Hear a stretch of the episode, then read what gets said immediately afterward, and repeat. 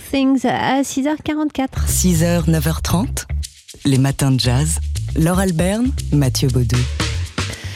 Le piano du studio de TSF Jazz est encore tout euh, bouleversé. Parce qu'il a vécu ça hier en direct entre midi et une heure. Il a vécu la rencontre avec un, pianiste cubain installé aux États-Unis. Alfredo Rodriguez, en, l'occurrence, l'un des jeunes protégés de Quincy Jones. Ça fait un moment maintenant que, Quincy Jones l'a pris sous son aile. Il l'a fait venir aux États-Unis.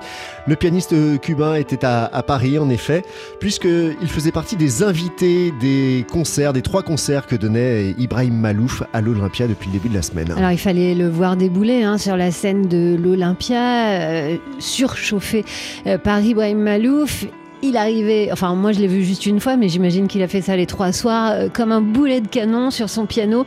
Et là, je sais pas, il avait 55 euh, doigts à peu près, qui se mettait à jouer seul avant que les cuivres et Ibrahim ne le rejoignent pour un morceau dansant. quoi dire d'Alfredo Rodriguez que c'est un virtuose euh, époustouflant et pas seulement, bien sûr, la virtuosité, ça ne suffit pas. Hier, donc, il a joué deux morceaux dans Daily Express en direct. Il y en a un des deux qui a été filmé et c'est celui qu'on écoute ici et qu'on va vous laisser savourer.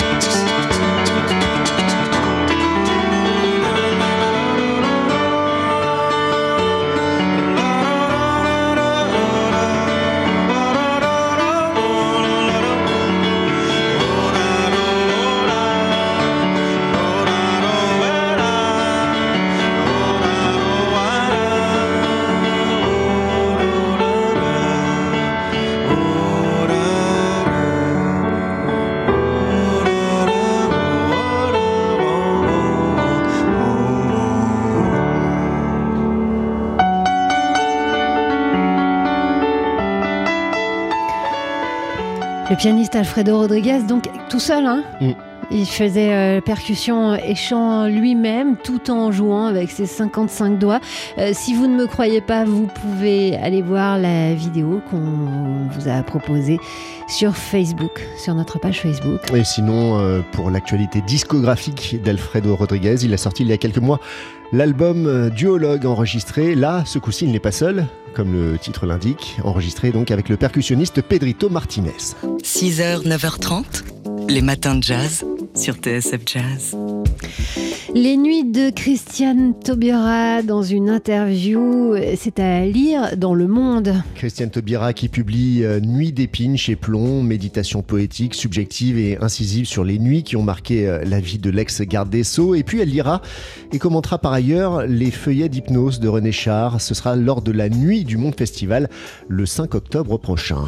La nuit a été l'espace qui m'a permis de définir mon champ de liberté, explique-t-elle dans cette interview. Pour moi, c'est le temps de la transgression, mon temps à moi, transgression de l'enfance et les lectures interdites transgression politique aussi. Ouais, c'est la nuit que s'inventent tous les renversements du monde, dit-elle, incontestablement.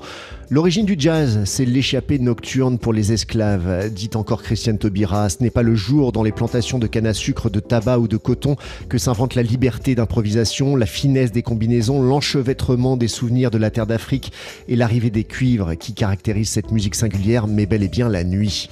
Mon rapport singulier à la nuit est consubstantiel à mon rapport au jazz. J'accepte le naufrage dans le jazz, d'être submergé par cette ivresse où me conduisent Miles Davis, Nina Simone Ella Fitzgerald, Cole Porter ou Max Roach. 6h, 9h30, les matins de jazz. Laure Alberne, Mathieu Baudou. C'était un 26 septembre, comme aujourd'hui, et nous étions en 1962, deux géants du jazz, euh, deux emblèmes d'un jazz pour l'un et pour l'autre entraient ensemble en studio. C'était au studio Van Gelder en l'occurrence, John Coltrane d'un côté qui vient de bouleverser le jazz euh, en créant successivement Giant Steps, My Favorite Things ou encore Olé Africa Brass. Il rentre en studio avec, bah avec euh, le parrain, le roi, le Duke, oui, Duke Ellington, pour enregistrer un album tous les deux en quartet. Euh, ce qu'on entend, ce qui, se voit, c'est ce, ce, qui se voit sur la pochette de l'album, c'est ce respect mutuel, cette distance entre les deux et cette proximité en même temps. On les voit à côté sur le banc du piano et John Lamb, qui était euh, bassiste de Duke Ellington, qui a assisté à cette euh, séance d'enregistrement, rappelle comment ça s'est passé. Ils sont entrés dans le studio. Personne ne savait euh, grosso modo ce qu'il allait jouer. Ces deux-là se sont assis sur le banc ensemble. Coltrane s'est mis au piano, il a joué quelques notes, Duke a chanté, ils n'ont pas parlé, et au bout de quelques minutes, ils se sont levés, et ça y est, la musique était prête. Chacun avait ramené quand même sa section rythmique pour se, rassurer. Euh, Jimmy Garrison et Elvin Jones pour John Coltrane, Aaron Bell et Sam Woodyard pour, pour Duke Ellington. Et euh, voilà, Ellington commençait à jouer sans donner la clé, et chacun devait suivre, et ça a bien suivi.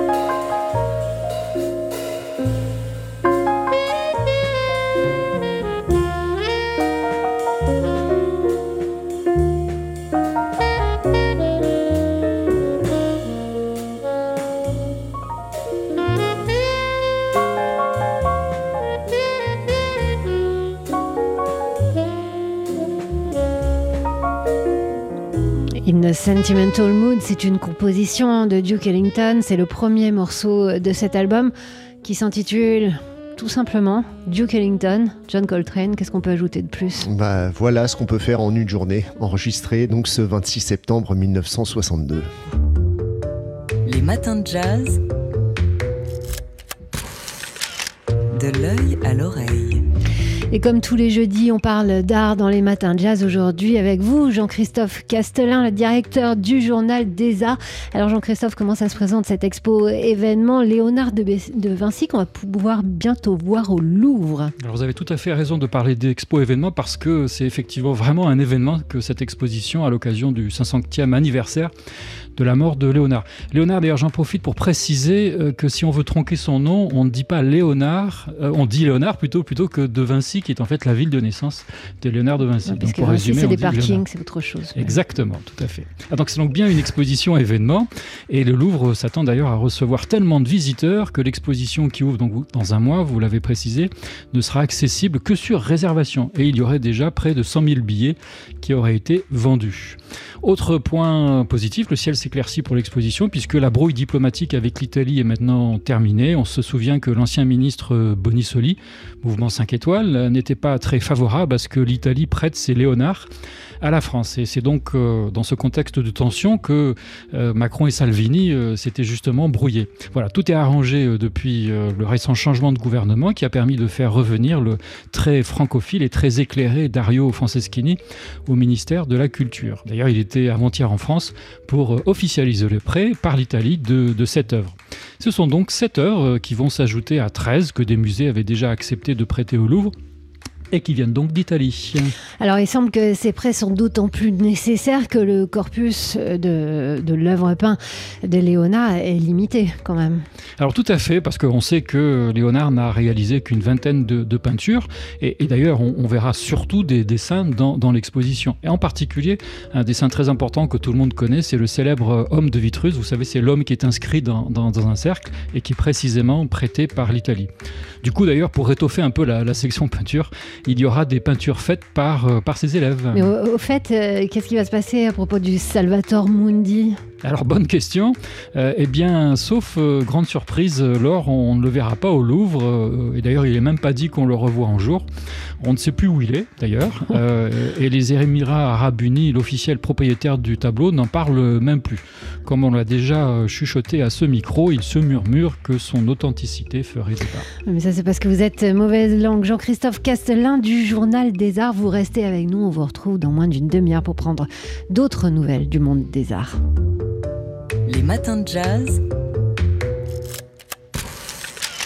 De l'œil à l'oreille.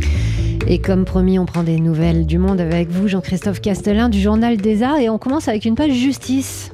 Oui, on va faire un peu tomber l'ambiance, euh, mais on reste dans le milieu de l'art. Hein. Mais on reste dans le milieu de l'art. Merci Laure. Euh, les époux Le Guenec, vous savez, c'était ces euh, salariés de Picasso qui travaillaient justement avec le maître dans les années 70, ont été jugés pour la troisième fois cette semaine à Lyon.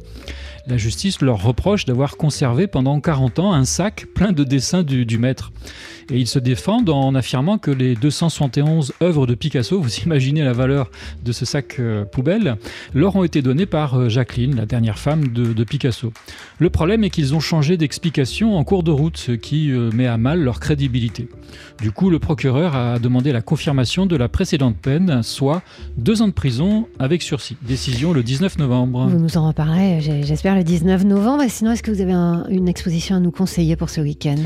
Oui, alors euh, on parlait euh, de l'exposition Léonard de Vinci euh, au Louvre qui, promet d'être un blockbuster, comme on dit dans la profession. Il y a plein d'autres expositions très importantes qui vont ouvrir à Paris en octobre.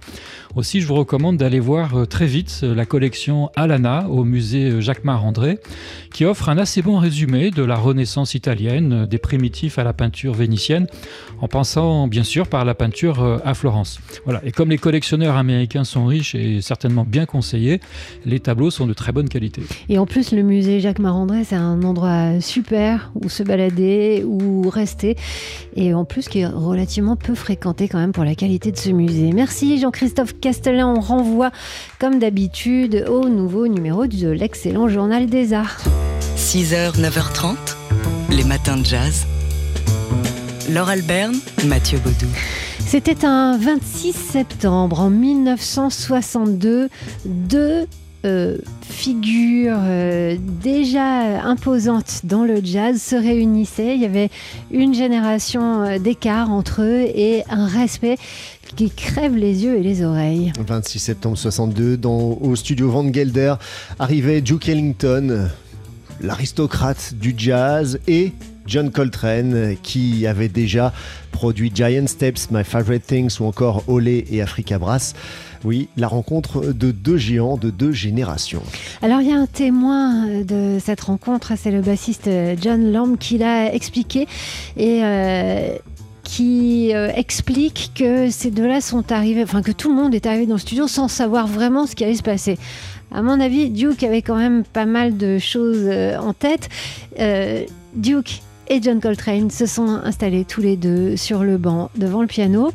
Coltrane a joué quelques notes sur le clavier, Duke a chanté, ça a duré quelques minutes.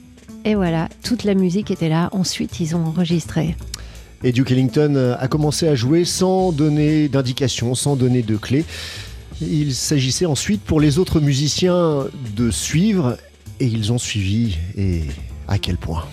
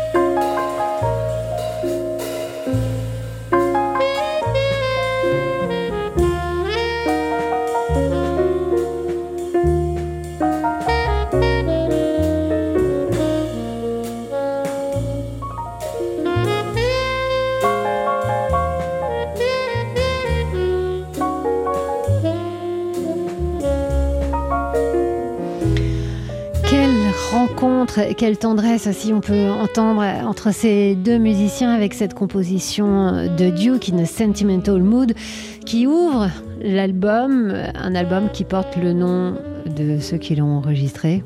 Et qui l'ont enregistré donc un 26 septembre, c'était en 1962. Duke Ellington et John Coltrane.